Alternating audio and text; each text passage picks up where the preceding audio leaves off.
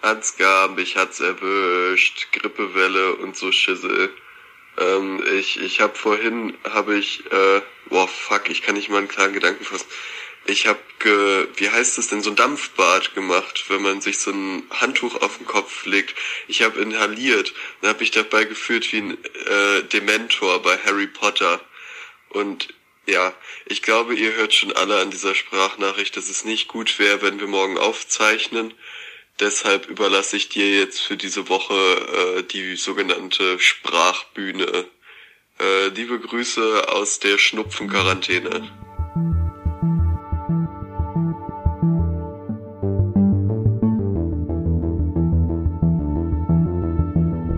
Es wird sein, als hätte die Apokalypse angefangen und ihr werdet von Frauen überflutet werden und aufgegessen.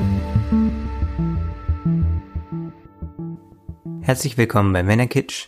Mein Name ist Ansgar Riedisser.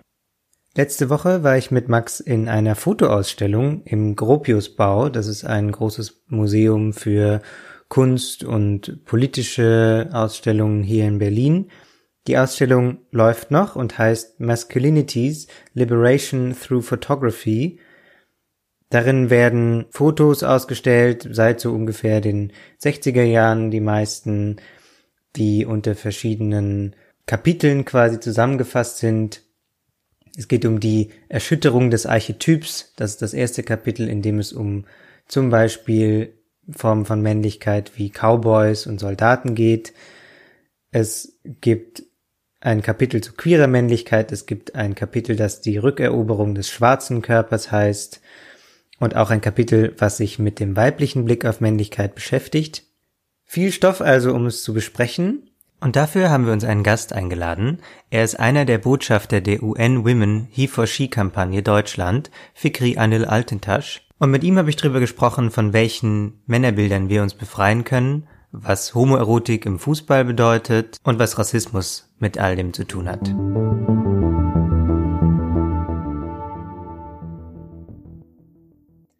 So, ich bin jetzt verbunden per Zoom mit äh, Fikri Anil Altentasch, der äh, Autor ist, Projektmanager, Botschafter bei der UN Women He for She Kampagne und äh, unter meinen aktuellen Top 3 Instagram Follow Tipps. Herzlich willkommen. Dankeschön für die Einladung. Danke für die äh, äh, nette, nette Einführung. Danke.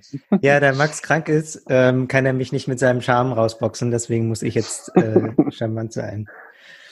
Du, Anil, hast ja äh, auch schon einen Workshop gegeben zu der Ausstellung und hast, äh, wirst noch eine Führung geben im Dezember, glaube ich. Genau. Und deswegen dachten wir, du bist äh, genau der richtige Gesprächspartner dafür. Die Ausstellung heißt ja Masculinities Liberation Through Photography. Und meine erste Frage an dich ist, warum Liberation? Also wer wird hier wovon befreit? Ja, äh, da, äh, erstmal danke, dass ich hier sein darf und vielen Dank für die Frage und äh, die Anführung. Ähm, also als ich mich mit der ähm, Ausstellung beschäftigt habe, bin ich auch über diesen Begriff Liberation gestoßen.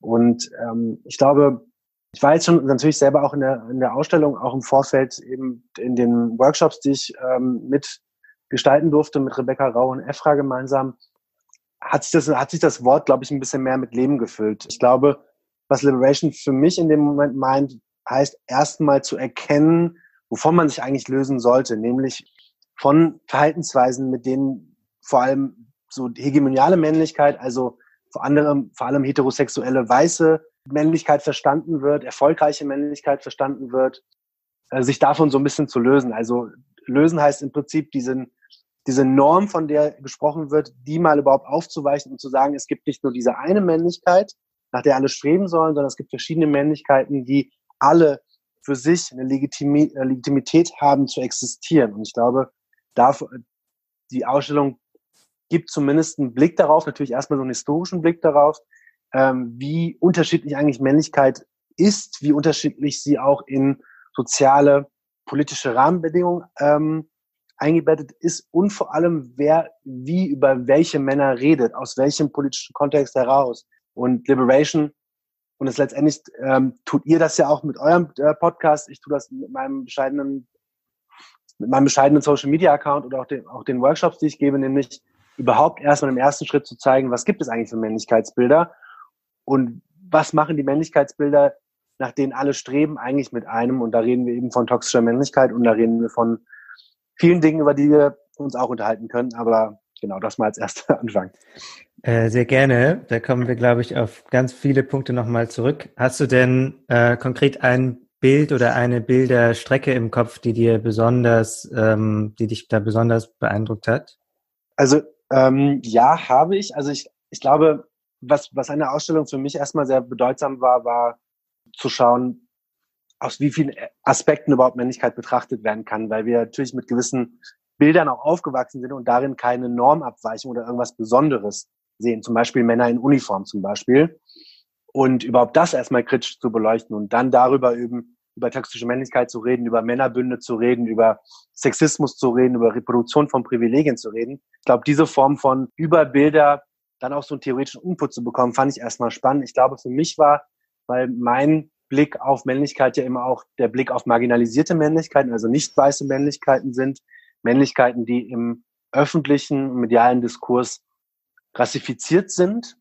Von daher, da gibt es äh, zum Beispiel die, die Strecke, wo ich glaube, das sind Afghan oder libanesische ähm, Bodybuilder, die im Prinzip so ein, ähm, wie nennt man das denn, ähm, ja, Gewicht im Prinzip hochheben und ähm, so die Frage, ne, wer guckt da durch welches Blick und äh, durch welchen Blick und ähm, wie werden da zum Beispiel orientalisierende äh, Blicke dekonstruiert, finde ich. Das fand ich zum Beispiel wichtig. Ich fand vor allem auch dann auch den großen Abschnitt zu schwarzen äh, Maskulinitäten extrem wichtig, weil sie ja natürlich auch eine starke Form von nicht nur Fetischisierung erfahren, sondern auch eine Objekt von politischen Auseinandersetzungen sind und tief eingebettet sind in US-amerikanische Geschichte. Ich für, für meinen Teil fand besonders, boah, es gibt extrem viele. Ich glaube, für mich war, äh, glaube ich, so der erste Teil am, am interessantesten, wo es auch darum ging, ähm, was sind so Archetypen von Männlichkeit? Also in, in also Uniform ist ja eine Sache, aber es geht um so um Football, es geht um es geht um so Cowboys, also die Konstruktion von dieser Hypermaskulinität, die da oft mit verstanden wird, weil gerade in dieser sehr starken Form von Hypermaskulinität ist oft auch eine gewisse Fragilität verbunden und ich finde, da diese Ambivalenzen zu zu erkennen durch wirklich extrem gute Fotografien ist wichtig. Aber natürlich geht es mir auch um die Frage, so was hat eigentlich Klasse mit, mit Männlichkeit zu tun? Wie wird sie ne, wie konstruieren sich quasi diese Hierarchien von Männlichkeiten? Und ich glaube, die Ausstellung gibt da auf jeden Fall, ein, also wir können über die Ausstellung lange sprechen, weil man merkt einfach, wie stark Männlichkeit von gesellschaftlichen Rahmenbedingungen, vom Zeitgeist beeinflusst sind und immer wieder neu justiert werden. Jetzt habe ich deine Frage so ein bisschen zu elaboriert ähm, beantwortet. Ich hoffe, du entschuldigst, äh, entschuldigst mich das, aber ähm, genau, das, ähm, das war so meine, mein Blick, mein erster Blick auf die Ausstellung, ja. Ja, das gleiche Gefühl, mit dem gleichen Gefühl sind wir auch rausgegangen, dass es eigentlich äh, Stoff für zehn Folgen wäre ungefähr, weil das wirklich extrem gut auch so ins Detail geht bei vielen Sachen, weil die Fotos so toll sind, genau wie du sagst. Und ja, mir ist es auch aufgefallen, dass eben die äh, Stereotypen, die am Anfang da äh, thematisiert werden, dass es natürlich auch immer sehr stark weiße Stereotypen sind. Also der, ähm, der Cowboy zum Beispiel ist ja immer auch verbunden mit so einem, mit so einer weißen Eroberungsgeste irgendwie von Land, äh, dass man jetzt äh, zivilisiert macht, ähm, ganz egal, ob da vorher schon jemand war oder nicht. Also so, das hängt ja auch immer so alles miteinander zusammen, auch soldatische Männlichkeit, auch diese Absolut. Äh, klassische Bodybuilder-Männlichkeit, ähm, die mhm. wir da, also die man am Anfang der Ausstellung sieht, wo man zum Beispiel ähm, so diese ganz bekannten äh, Fotografien von Arnold Schwarzenegger sieht, wie er so völlig hypermaskulin übertrainiert ist. Ähm, diese äh, äh, er heißt äh, Robert Mapplethorpe, der äh, der Fotograf. Und ähm, da fand ich die Ausstellung auch sehr beeindruckend, weil ähm, dann zwischen diesen zwei Arnold Schwarzenegger ähm, Fotografien hing dann eben ein Bild von einer äh, weiblichen Bodybuilderin in einer ähnlichen Pose ähm, und gegenüber im Raum äh, hing ähm, ein Projekt von einem transmännlichen Künstler, der körperliche Veränderungen durch den Trainingsprozess thematisiert hat. Und das fand ich eben sehr beeindruckend, dass es so alles so direkt äh, gebrochen wird. und dann auch nochmal auf eins größer, dass diese weißen Stereotypen am Anfang dann gebrochen werden durch eben äh, rassifizierte Formen von Männlichkeit, wie du sagst. Die Ausstellung fängt ja so an mit den 60er, 70ern und einige Dinge ähm, fühlen sich inzwischen sehr äh, überholt an. Gibt es denn heute noch Bilder von Männlichkeit, die du siehst, bei denen du dir wünschen würdest, dass sie bald überholt sind? Wow.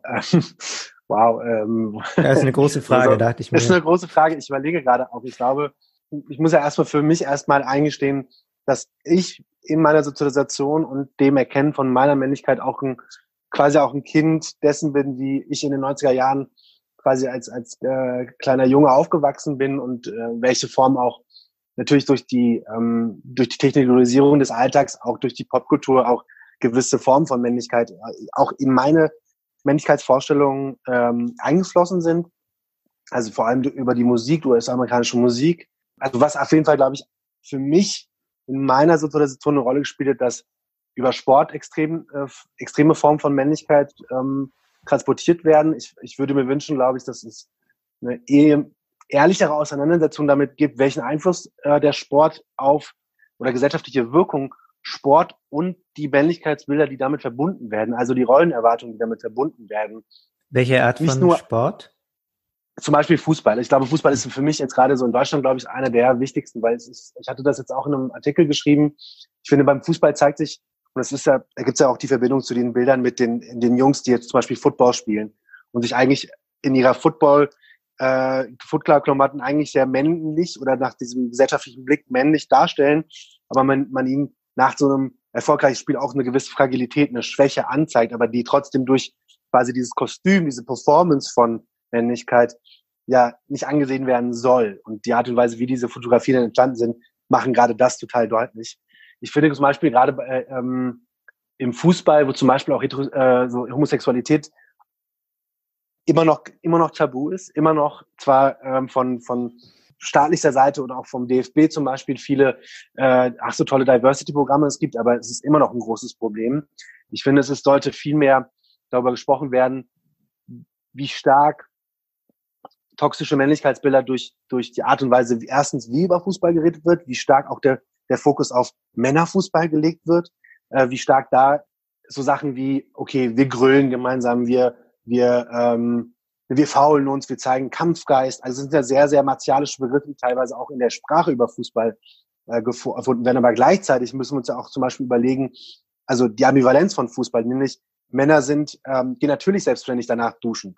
Männer äh, umarmen sich, geben sich die ganze Zeit Küssen. Es gibt ja diverse ähm, auch Studien dazu, dass Fußball einer der Sportarten ist, wo sich Männer am meisten umarmen und küssen so nach so einem Torerfolg zum Beispiel. Und warum gibt, wird darüber nicht gesprochen? Wieso wird, wird diese Ambivalenz nicht besprochen? Ich glaube, es, beim Fußball werden immer sehr viele Dinge unter den Teppich gekehrt, die eigentlich viele Männer vielleicht, glaube ich, auch als selbstverständlich wahrnehmen, aber außerhalb des Sportplatzes wird eben gerade dieser Form von Zuneigung, Empathie, diesem Zuhören und auch dieser Kommunikation, von der auf dem Fußballplatz immer gesprochen wird, von wegen, man muss ja miteinander reden, weil es wichtig ist, Warum wird das nicht außerhalb des, äh, des Fußballplatzes zum Beispiel getragen? Ich finde, Sport bietet eine Möglichkeit, all die viele Facetten, die ich mir wünschen würde, dass sie auch in, in dem, was wir als, als, als eine gesellschaftliche, gelebte und über verschiedene ja, Querschnittsmännlichkeit sehen, dass sie dann, dass sie, dass diese Form von, von Vorstellungen und, und Erwartungshaltung auch Einklang nehmen, nämlich, dass wir empathisch sind, nämlich, dass wir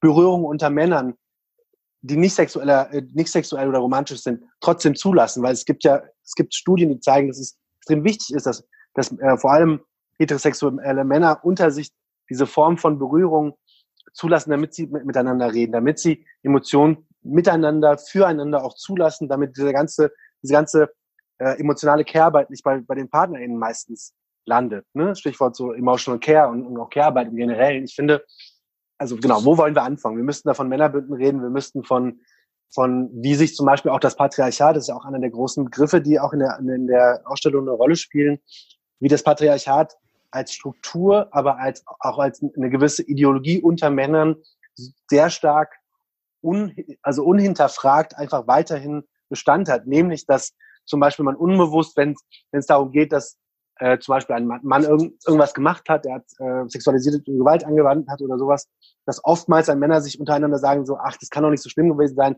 vielleicht übertreibst du. Also es wird dann immer so gewissermaßen in Schutz genommen und diese, dieses ganze Miteinander schützen und vor Sexismus immer schützen. Ich finde, das fängt, fängt bei so vielen kleinen Dingen an, wie über Männlichkeit gesprochen wird, wie Männlichkeit reproduziert wird, wie, wie immer noch der Fokus auch in der Berichterstattung vor allem über Männer geht. Und da müssen wir natürlich über Medienbilder reden, wir müssen aber auch über gendersensible, da habt ihr, glaube ich, auch eine Folge zu, gehabt zu gendersensiblen Marketing, also ja. wie durch äh, die Art und Weise, wie, genau, auch ein großes, also ich könnte aber, jetzt, ich wüsste jetzt gar nicht, ähm, wo ich anfange. Okay, äh, aber dann lass uns gerne nochmal ähm, beim Fußball bleiben, weil ähm, also wir hatten ja auch in der letzten Folge, in unserer letzten Folge ging es auch um diese Kampagne vom FC Schalke, ähm, wo dann irgendwie queere Fans thematisiert äh, wurden.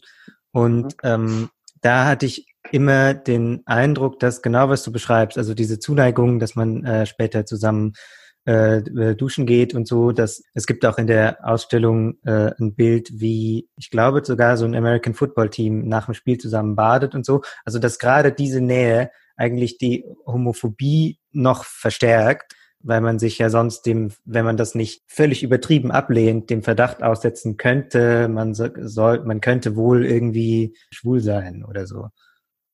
Ich glaube, absolut. Ich glaube, also wird ja einerseits äh, selbst in dem Raum ähm, so eine Hyper Hypermaskulinität auch performt, nämlich so wer hat zum Beispiel den besten Körper äh, oder geht es auch oftmals um Penisgrößen und wer hat den größten mhm. und etc. und all diese Dinge. Aber ich finde auch, wieso, also beim, beim Fußball finde ich zum Beispiel, gibt es auch eine Form von Homoerotik, die da eigentlich stattfindet. So, also das wird man, es wird ja nicht nur jetzt auf dem Feld, aber gerade auch bei den Duschen, aber auch gerade dieser, dieser Form von, wie Männer sich umarmen danach, wie Männer sich dann irgendwie auch küssen und all, all diese Dinge, die abgelehnt werden. In, ähm, aber ich finde, dieser Fußball, der Fußball gibt quasi oder ist sehr gut darin, diese Räume, die eigentlich voll von Ambivalenzen sind, trotzdem diesen Deckel von Fußball und das muss alles dazugehören.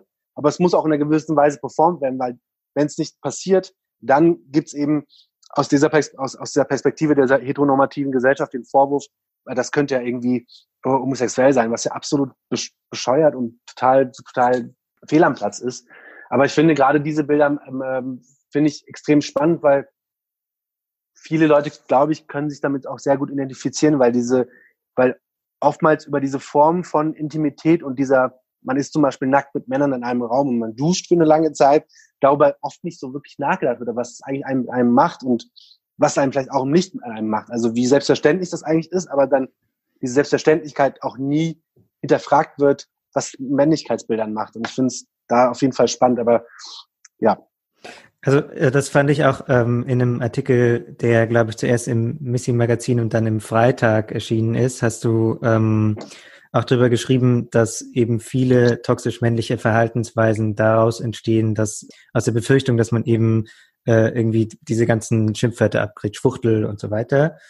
Also da ist dann irgendwie so diese ganze äh, Nicht-Heteromännlichkeit auch eine sehr große Bedrohung auf eine Art für die eigene Männlichkeit. Jetzt hängen ja aber auch eben ähm, viele Bilder, die, also viele von den Beschreibungstexten neben den Bildern sagen auch, die seien homoerotisch, auch wenn ich dann teilweise dachte, naja, vielleicht, ähm, also warum sind die zwingend homoerotisch, nur weil Männer erotisch dargestellt werden? Aber jedenfalls hängen jetzt als homoerotisch titulierte Bilder in einer Ausstellung, die eben Liberations heißt und das fand ich spannend, dass es eben, dass man solche Formen von männlicher Zuneigung oder von Nicht-Heterosexualität eben sowohl als Bedrohung als auch als Befreiung lesen kann.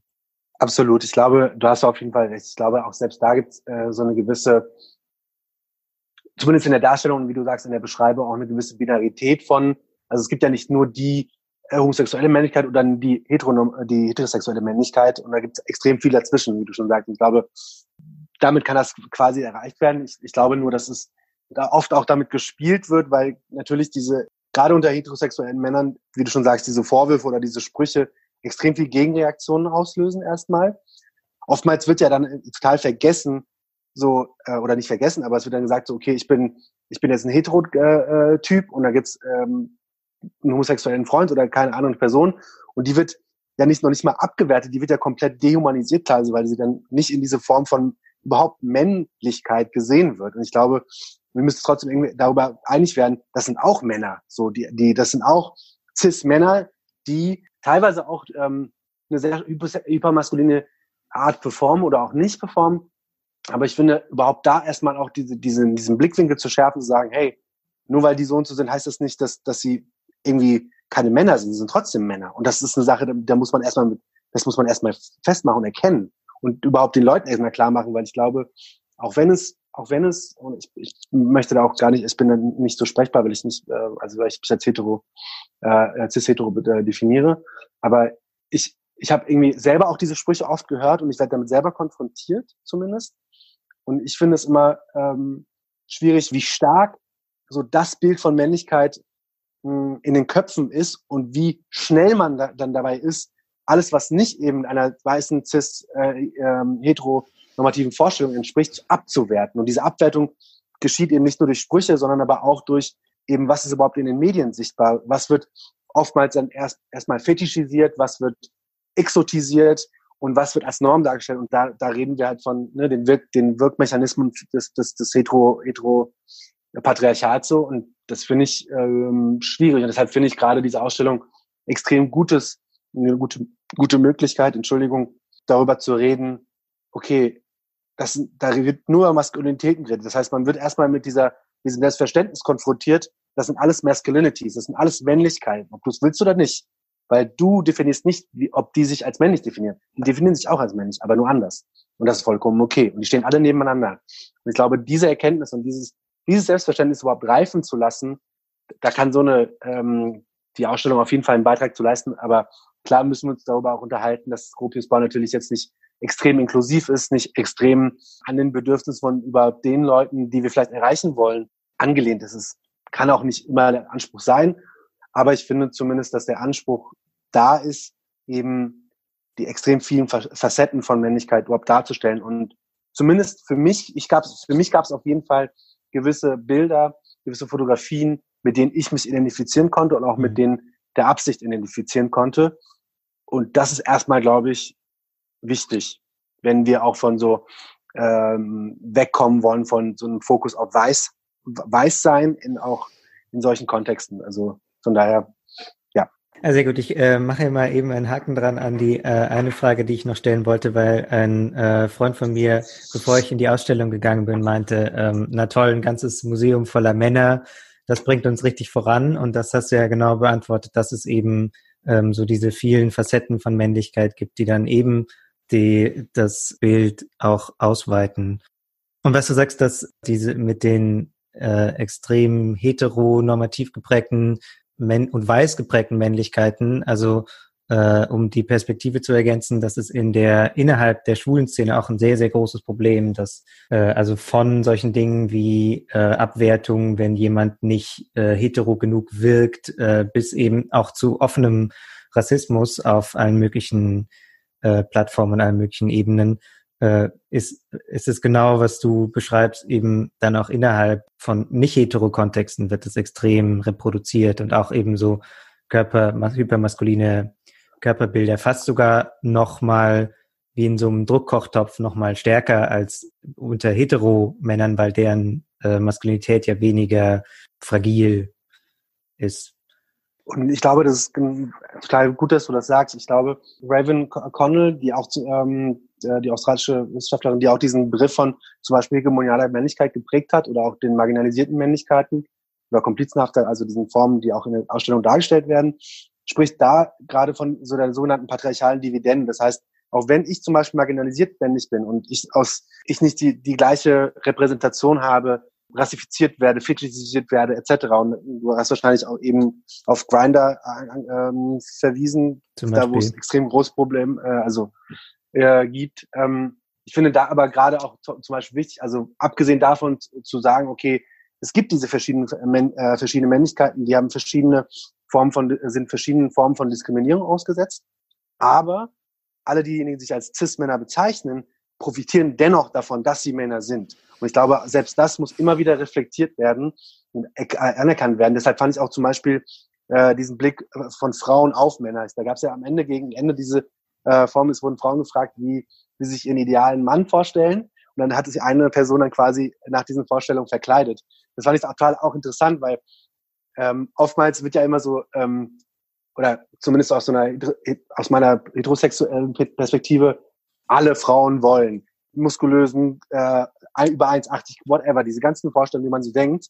Und dann hat man, hat man quasi in diesem letzten Aspekt gesehen, so, aber okay, eigentlich ist nicht so, weil es gibt verschiedene Formen, wie ideale Männer, Männer dargestellt werden. Und wenn das irgendwie, wenn das ein bisschen mehr auch in, ins Gedächtnis rufen würde, also Männer viel mehr als ihr Selbstverständnis formulieren würden, von wegen, ey, ich bin mir auch genug, ich muss nicht irgendwas entsprechen und es gibt bestimmt jemanden, der mich cool findet und wenn nicht, dann ist es kein Problem. Sehr, sehr spannend, aber ich glaube auch schon, all diese Aspekte mit Cis-Männer müssen trotzdem sehen, dass sie Männer sind und dass sie, äh, wenn sie zum Beispiel über diese Dinge sprechen, eben auch immer in so einer profeministischen Haltung eben an, an diese feministischen Kämpfe andocken. Das, das, das machen wir, das versuchen. Das ist aber schwierig, weil mir wurde manchmal so die Frage gestellt, ob ich jeden Tag versuche, irgendwie ein kritischer Mann zu sein.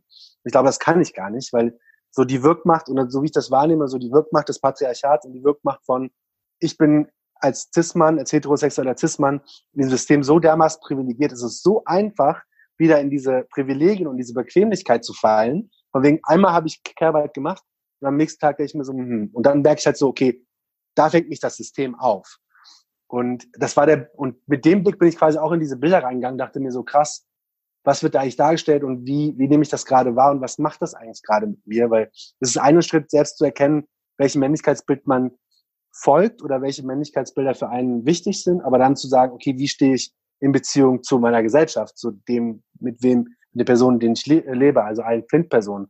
Äh, und deshalb, genau, äh, war die Ausstellung auch, glaube ich, schon auch sehr viel Stoff, das, äh, sehr viel Impuls und sehr viel, ich muss mal nach Hause und muss, glaube ich, erstmal einen Sekt trinken oder einen Aperol Spritz, um darüber zu reden. Und das jetzt nach paar Wochen wieder darüber zu reden und zu merken, wie komplex es eigentlich ist, aber diese Komplexität, wenn wir von Männlichkeiten reden, wird im, ist im Alltag eigentlich also außer man ist jetzt in Berlin vielleicht oder so, aber jetzt woanders nicht unbedingt präsent und deshalb Genau, finde ich es gerade schön, dass alles wieder hochkommt und ich mit dir darüber rede.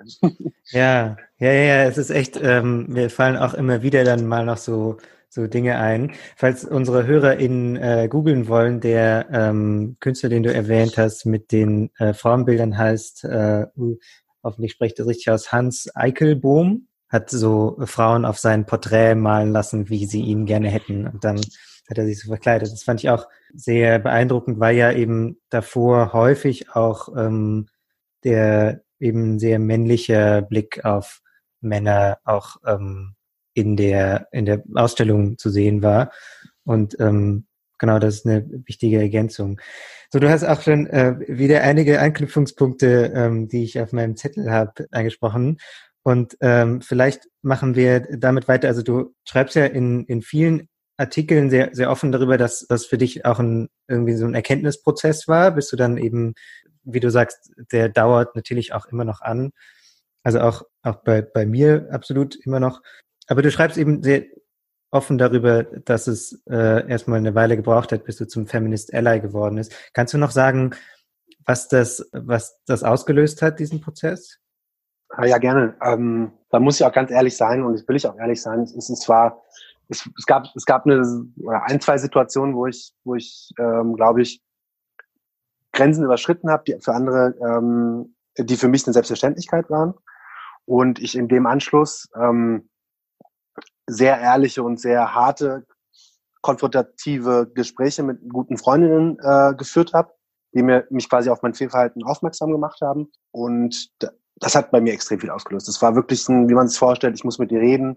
Wir haben uns irgendwo getroffen und dann wurde mir, wurde all diese Dinge mir angetragen und mir, mir gesagt. Und ähm, es war auch, glaube ich, zum allerersten Mal so dann auch der Moment zu sagen, so nicht, nee, nee, das ist nicht so, das, das sehe ich nicht so, nein, nein, nein, ist gelogen, sondern mehr so, ich habe mir zugehört. Und ich glaube, dass selbst das war für mich erstmal so eine krasse, äh, leider eine krasse Erkenntnis zu sagen, so wann habe ich mal richtig zugehört und dann habe ich auch mal gemerkt, wie gut es auch sein kann und wie wichtig es ist, Schwächen auf einer ganz, ganz, ganz, ganz einfachen Ebene Schwächen anzuerkennen, zu sagen, so, ich kann nicht immer überall 100 Prozent sein und gleichzeitig auch Fehler zuzugeben und Fehler einzugestehen und dann auch die Konsequenzen dazu zu ziehen.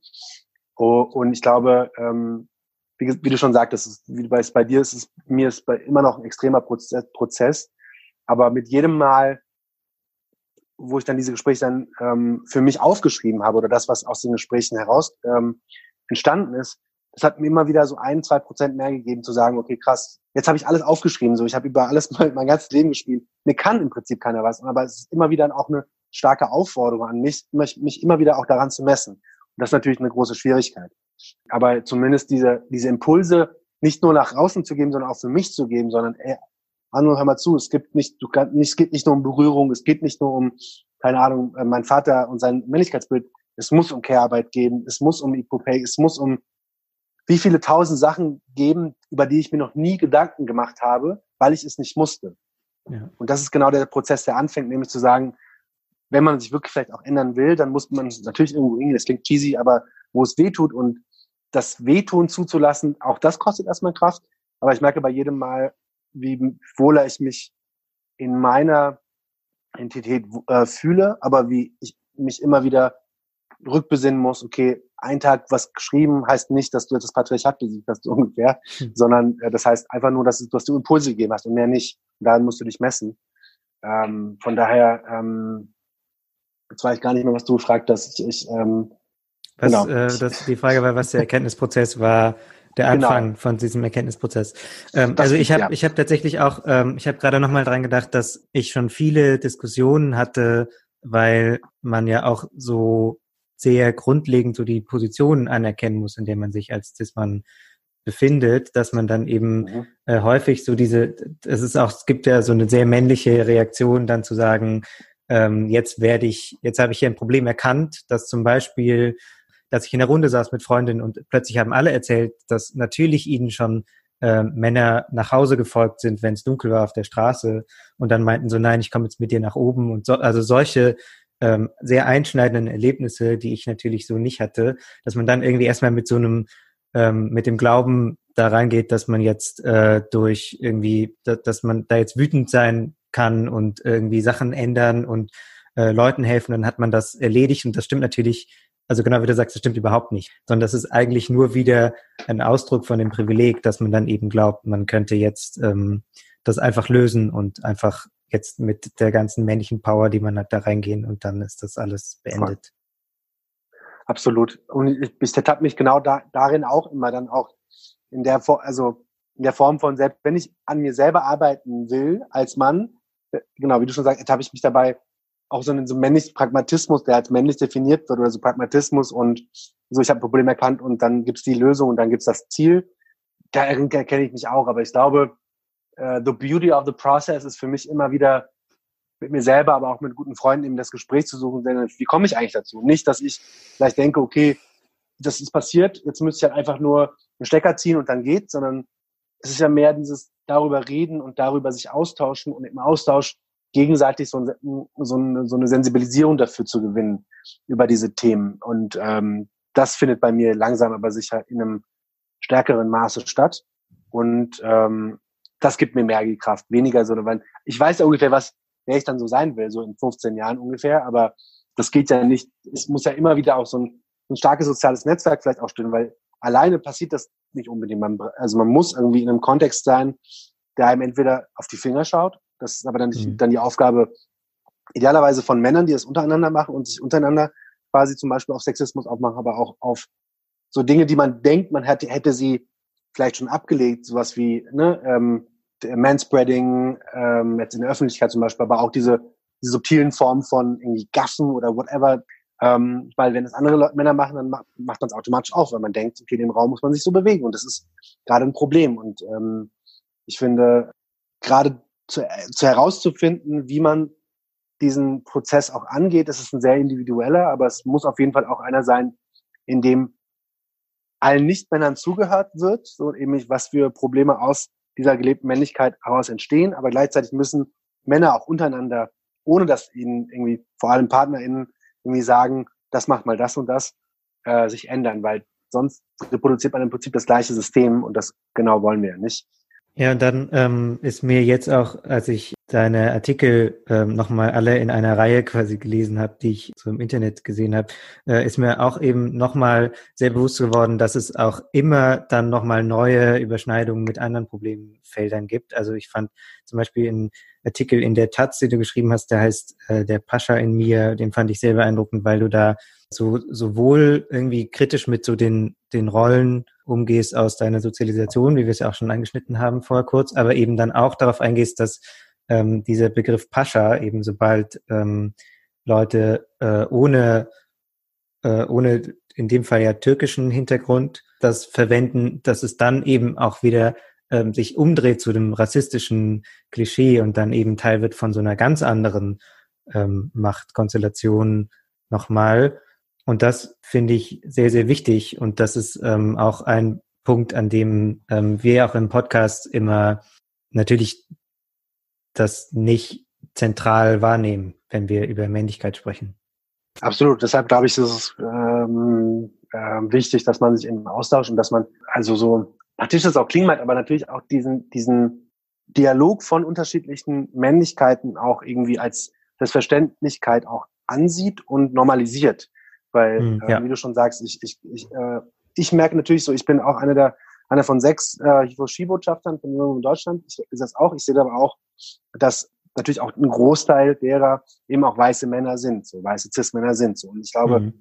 aus meiner Perspektive, in meinem, in meiner, in meiner Erfahrungswelt, mit, mit der ich auf diese Dinge blicke, liegt eine extrem große Gefahr eben, also nicht nur das zu rassifizieren, sondern das auch als politisches Objekt, also so den muslimisch-türkischen oder muslimischen Mann als politisches Objekt zu degradieren, mit dem Politik gemacht wird, mit denen politische Maßnahmen getroffen werden, also konkret eine gesellschaftliche Realität gestaltet wird, die wiederum aber auch die Verantwortlichkeiten von Männern per se, von eben weißen Männern auch, ähm, völlig außer Acht lässt. Und äh, ich glaube, darüber muss auf jeden Fall geredet werden, weil diese diese Bilder von der, dem muslimischen Mann oder dem, dem oder bei nordafrikanischen Mann, welche Bilder da auch skizziert werden, das passiert ja nicht nur von Männerseite, das passiert ja nicht nur von männlich dominierten äh, Medienhäusern, sondern das sind, das sind natürlich auch oft Ali Schwarze zum Beispiel eben ähm, FrauenrechtlerInnen, die sehr starke antimuslimische Tendenzen äh, verinnerlicht haben ja. und Rassismen verinnerlicht haben. Und äh, dagegen dann zu, dagegen dann zu anzukämpfen, ich sage immer, es ist also ich, ich rede zwar gerne oder auch vor allem auch über Rollenbilder, ich rede gerne auch über, über Männlichkeiten und die Konstruktion von Männlichkeiten, aber letztendlich ist das, was ich tue, auch irgendwo ein antirassistischer Kampf. Ja. Leider. Weil, ähm, aber es ist umso wichtig, dass man einerseits, dass man Feminist Ally ist, ich glaube, das ist wichtig, aber ich glaube, man muss auch erst erstmal oder nicht erstmal, aber auch schauen, wie man unter den Männern äh, sich kritisch intersektional in einer gewissen Form oder die Leute, die eben mehrfach diskriminiert sind, da auch nochmal schaut, wie, wie da Allyship ähm, passieren kann und wer überhaupt wem zuhört. Also Frage ist so zum Beispiel, äh, wenn wir, wenn wir von queeren, äh, von queeren POCs zum Beispiel sprechen, mhm. so, also in welchen Formen sind, äh, sind die Diskriminierung äh, ausgesetzt? Also ne, Shoutout äh, BBQ Podcast. Ich finde, es ist extrem wichtig, dass, dass diese Stimmen laut werden, weil gerade, also es ist natürlich schade, ich will eigentlich keinen antirassistischen Kampf machen, aber ich muss es, weil ich weiß, dass das, was so wie ich bin, für gewisse Leute, auch wenn ich jetzt äh, irgendwelche stereotypisierten Bildern nicht entspreche oder doch entspreche, ich für Leute ein Politikum darstelle, der angreifbar ist. Und als Mann bin ich angreifbar und ich werde, äh, bin Objekt von, von rassistischer Mediendarstellung, von rassistischer Politik und, und, und Gewalt. Und das ist eine mhm. Sache, wenn alle über Männlichkeit gerade reden, und ich meine, äh, wir sind jetzt gerade, glaube ich, an einem Punkt, oder ich nehme das zumindest so wahr, dass gerade sehr viel zur Männlichkeit passiert. Es gibt so, ja. super viele spannende Podcasts, es gibt spannende Beiträge, es gibt diese Ausstellung im Gropiusbau, wo im Rahmen viel, extrem viel passiert. Und, aber ich glaube, es, also, es ist wichtig, über Männlichkeit zu reden, aber jetzt müssen wir auch diesen Kampf auch, wie es immer schon war, genau wie zum Beispiel der queere, äh, der, der, der queere Kampf um Selbstberechtigung, äh, äh also Gleichberechtigung und, und äh, Selbstermächtnis auch immer auch ein queerer äh, POC-Kampf war. Also, also diese Dinge dürfen nicht außer Acht gelassen werden. Ich glaube, es ist eine gute Möglichkeit, diesen wichtigen profeministischen Kampf für eine geschlechtergerechte Welt auch mit einem, einem äh, antirassistischen Kampf notwendigerweise zu verbinden, weil all diese Diskriminierungsformen immer Objekt von Politik, äh, von, von Politik waren und äh, wenn wir uns wirklich darüber, also die Frage stellen, wie wir das erreichen und brauchen wir die Solidarität und brauchen diesen Dialog, der auf Augenhöhe passiert, aber ja auch immer wieder auch schaut, okay, wer gibt wem Raum und wo müssen wir auch jetzt äh, nicht nur als Männer, als Cis-Männer, als Hetero-Männer vor allem Raum geben, als weiße Cis-Hetero-Männer, aber auch nicht nur, aber generell als weiße Cis-Männer. Und da, da müssen wir einfach drüber reden. Genau, schön, schön, dass wir zum Beispiel heute drüber reden. Voll gut. Ja, und äh, sehr viel darüber geredet wird, du hast es ja eben erwähnt, auch in der äh, He for She-Kampagne. Ähm, mhm. Vielleicht für Leute, die davon noch nichts gehört haben, wie würdest du das erklären, was das ist? Äh, ja, also die He for She-Kampagne ist 2014 ähm, entstanden von UN Women als unter der Schirmherrschaft äh, von Emma Watson damals als quasi Solidaritätskampagne für eine geschlechtergerechte Welt. Anfang war es im Prinzip, also viele denken, es ist erstmal so eine Social Media Kampagne, was am Anfang auch war. Es wurde sehr viel Traffic um diesen Begriff gemacht. Ich bin auch kritisch, was diese Binarität auch angeht. Ähm, hm. Das ist auch Objekt von Kritik, äh, auch und, äh, unter uns, äh, der Botschaftern, aber auch von Women in Deutschland. Aber es geht im Prinzip erstmal darum, dass äh, Männer oder Cis-Männer, äh, Männer, äh, Personen, die sich als Männer definieren, sich erstmal im Kampf für eine geschlechtergerechte Welt einsetzen, indem sie zum Beispiel Impulse geben, indem sie, indem sie aufmerksam machen über, über Rollenbilder, aber vor allem eben aufklären und, und andere Männer dazu aufklären. Also mit anderen Männern quasi andere Männer motivieren, diesen Kampf gemeinsam zu gehen. Und das heißt natürlich auch dann darüber zu sprechen, wie zum Beispiel, ähm, was, was heißt das? Weil oftmals gibt es ja diesen Spruch so, es hat Feminismus und whatever, das interessiert mich als Mann nicht, was ist das überhaupt? Und mhm. da müssen wir Oder, oder sogar im Gegenteil wird das so als Angriff gesehen, äh, irgendwie, man dürfe jetzt kein Mann mehr sein und diese ganzen Sachen. Ganz genau. Und sobald, genau, wie du schon sagst, genau, so, sofern diese Vorstellungen noch vorherrschend sind, gibt es auf jeden Fall auch einen Bedarf dazu. Ob das jetzt über Hifoshi passiert oder nicht, ist erstmal wichtig, aber ich glaube, es braucht auf jeden Fall Personen, die öffentlich, die sich als Mann definieren, zumindest darüber sprechen, immer wieder an, an, an feministische Kämpfe andocken und sagen, ähm, und dann zum Beispiel Fragen stellen, wie zum Beispiel, du hast ja, kennst ja wahrscheinlich selber auch, und jetzt steht ja bald auch zum Beispiel November an, mhm. äh, die Frage nach Männergesundheit. So, was hat, womit hat Männergesundheit eigentlich zu tun? Womit hat, also was sind Gründe, wieso Männer fünf Jahre weniger in Deutschland leben als Frauen im Durchschnitt, so zum Beispiel. Aber auch so die Frage, ähm, äh, wie gehen Männer mit Depressionen oder Mental Health generell um? All diese Dinge, ähm, wenn man, ich finde es auch immer schwierig, gerade wenn es um Feminismus und Geschlechtergerechtigkeit geht, in Anführungszeichen jetzt in dem Rahmen, äh, fragen dann oft auch Männer so, ja, was bringt mir das? Es muss mir auch irgendwas bringen. Also da wird ja immer mhm. nach dieser kapitalistischen Kosten-Nutzen-Rechnung gefragt. Und ich finde, willst du, willst du besser leben können? Willst du gesünder leben? Willst du auch mal fünf Jahre länger leben? Also ich will diese, diese Fragen nicht aufmachen, aber manchmal muss man einfach machen, weil ich glaube, wie soll man Männern nicht klar machen, dass es ein wichtiger Kampf ist, wenn es um Leben und Tod geht? So, also, ne, also ja, voll, so abstrahiert, ja. dass das doch äh, klingt, aber und Hifoshi ist im Prinzip eben mit seinem Hifoshi äh, Botschafter, äh, Botschafterprogramm 2018 gestartet und wir haben ähm, eben sechs Hifoshi Botschafter, die unterschiedliche Expertisen mitbringen. Wir haben Leute, die mehr auf Unternehmen und, äh, ähm, und Gender Mainstreaming zum Beispiel arbeiten, Vorträge geben. Wir haben wir haben Personen, die auch auf politischer Ebene eben die Dialoge weiterspinnen ähm, und zum Beispiel ich, der jetzt eben auch viel als Autor einfach schreibt, aber immer wieder auch so einen diskriminierungssensiblen Blick auch auf Männlichkeit äh, richtet. Und wir suchen den Dialog mit, mit, mit Frauenrechtsorganisationen. Wir suchen auch die Notwendigkeit zu sagen, okay, wer, äh, gerade wenn es jetzt in der Arbeitswelt um, um die ganzen Gender Gaps geht, so, dass wir darüber reden müssen und dass wir nicht nur darüber reden können, dass es so eine Ungerechtigkeit gibt, sondern was sind eigentlich diese ähm, Ursachen für diese, nämlich dass Männer, you know what, all these Gender Care Gaps, das fängt ja nicht nur bei, bei den Sachen, also zu viele Gender äh, äh, Gaps, wir wissen alle, äh, worüber wir ja. reden, aber He4She setzt quasi da an, nämlich eine Öffentlichkeit zu schaffen und Impulse in die Öffentlichkeit zu geben, damit Männer sich ähm, motivieren, sich für eine geschlechtergerechte Welt einzusetzen. Ja. Ja, ja, sehr gut. Ja, die Erfahrung haben wir nämlich auch gemacht mit dem Podcast, dass äh, bei den ersten paar Live-Veranstaltungen, die wir hatten, vor allem Frauen da waren und die zwei Männer waren dann irgendwie so der Veranstalter und ein Freund von einer, die da war. Ähm, und äh, es ist dann sehr schwierig, eben genau die zu erreichen, äh, wie du sagst, die noch überhaupt nicht dafür sensibilisiert sind und die eben diese Fragen dann stellen, was bringt mir das? Ist das nicht eigentlich gegen meine Interessen, ähm, mhm. Feminist Ally zu werden? Ähm, mhm. Und deswegen sehr wichtig, was du sagst. Ähm, wir sind auch schon relativ lange. Es gibt äh, wahnsinnig viel Stoff. Äh, vielleicht musst du einfach, wenn ähm, Max wieder äh, andere Dinge denken kann als Grippe, musst du vielleicht Gute einfach nochmal an Max. wiederkommen. Ja, sehr, sehr Ähm, gerne. Oh, sehr gut. Dann haben wir das on tape. äh, und ähm, dann äh, danke ich dir auf jeden Fall äh, für das Gespräch, dass du dir Zeit genommen hast. Und Danke für die Einladung. sehr gerne. Danke dir. Danke dir.